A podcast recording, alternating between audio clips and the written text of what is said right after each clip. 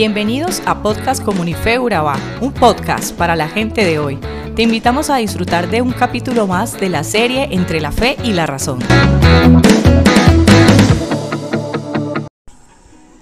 Hola, ¿qué tal? Bienvenidos a un capítulo más entre la fe y la razón.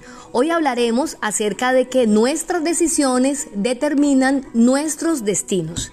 La palabra libre albedrío se refiere a la capacidad de las personas de tomar sus propias decisiones. Dios nos dio este don para que podamos amarlo de forma voluntaria.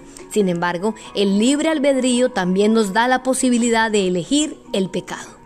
La Biblia habla mucho acerca de nuestra libertad de elección. En Deuteronomio 30, 19, Dios le dice al pueblo de Israel, yo pongo delante de ti hoy la vida y lo bueno, y la muerte y el mal. Elige la vida para que vivas tú y tu descendencia. Dios siempre nos da la opción de elegir lo correcto, pero también nos deja libres para elegir el pecado. Él no nos obliga a amarlo ni a seguir sus mandamientos. Entonces, si por libre albedrío se entiende que Dios da a los seres humanos la oportunidad de tomar decisiones que verdaderamente afecten su destino, entonces sí, los seres humanos tenemos libre albedrío. El estado de pecado del mundo está directamente asociado con las decisiones tomadas por Adán y Eva. Todos los relatos sobre la caída de la raza humana indican que fue el resultado de una decisión equivocada. A partir de entonces, los individuos han tenido la oportunidad de elegir el seguir a Dios o experimentar las consecuencias por no haber hecho una elección adecuada. Primera de Corintios 6:12. Ustedes dicen, se nos permite hacer cualquier cosa, pero no todos les conviene.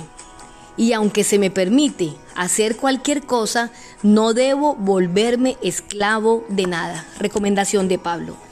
Cuando Dios diseñó a los seres humanos, nos dio libertad. No somos máquinas que alguien controla, sino que somos seres pensantes con capacidad de razonamiento y poder elegir libremente. Dios establece que ni siquiera el amor a Él puede ser algo impuesto, sino que tenemos la libertad para elegir amarlo o rechazarlo, o bien tomarlo por Padre y convertirnos en sus hijos, o bien vivir lejos de Él y solo ser criaturas como el resto de la creación. Esto es una decisión que siempre ha sido nuestra. ¿Recuerdas la historia de Adán y Eva? Dios estableció que no comieran del fruto del árbol del conocimiento.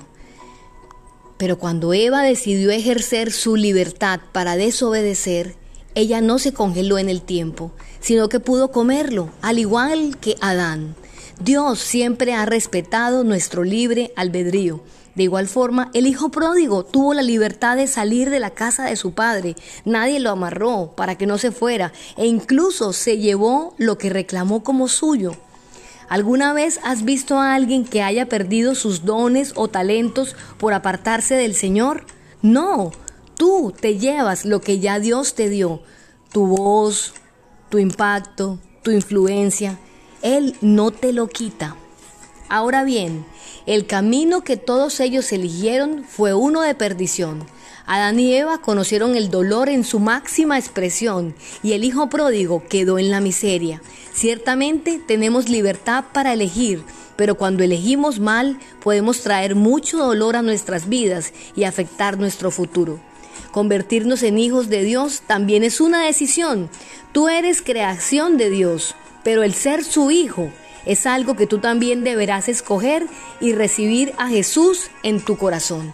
Juan primera de 12 dice, pero a todos los que creyeron en Él y lo recibieron, les dio el derecho de llegar a ser hijos de Dios.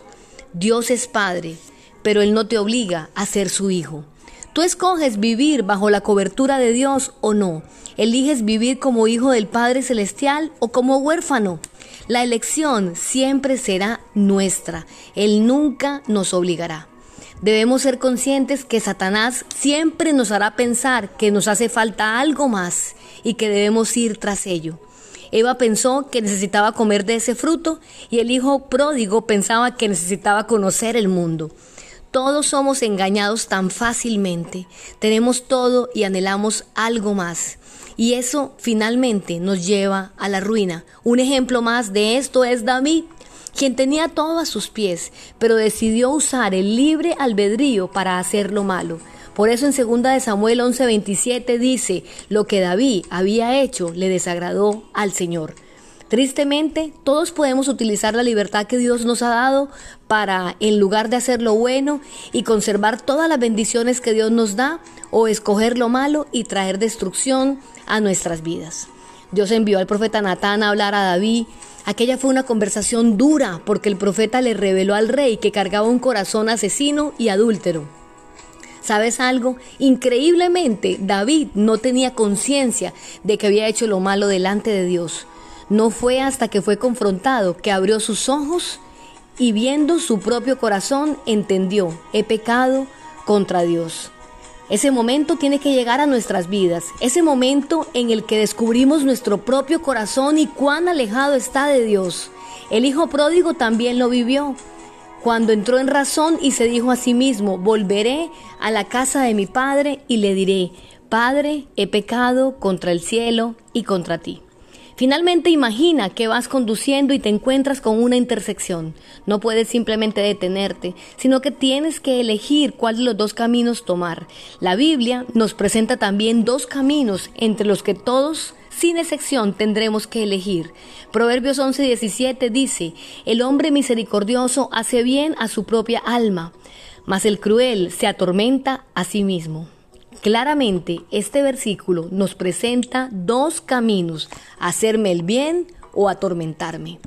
Estoy segura de que ante estas dos opciones todos elegiríamos hacernos bien y rechazaríamos cualquier decisión que nos pudiera llevar a atormentarnos. ¿Lo habías pensado así? A partir de hoy, piensa siempre cuál camino tomar y recuerda, Proverbios 3:6 dice, busca su voluntad en todo lo que hagas y Él te mostrará cuál camino tomar. Decisiones determinan destinos. Eres libre para elegir, pero eres esclavo de las consecuencias. Dios te bendiga. tanto me cansé, ti no respirar y no poder más. Traté y me esforcé en ser la más veloz, creyendo así podría ser feliz. Pero una voz tan apacible llegó a mí en la debilidad a decirme ya no corras, ven que te enseñaré a caminar, a caminar, a caminar,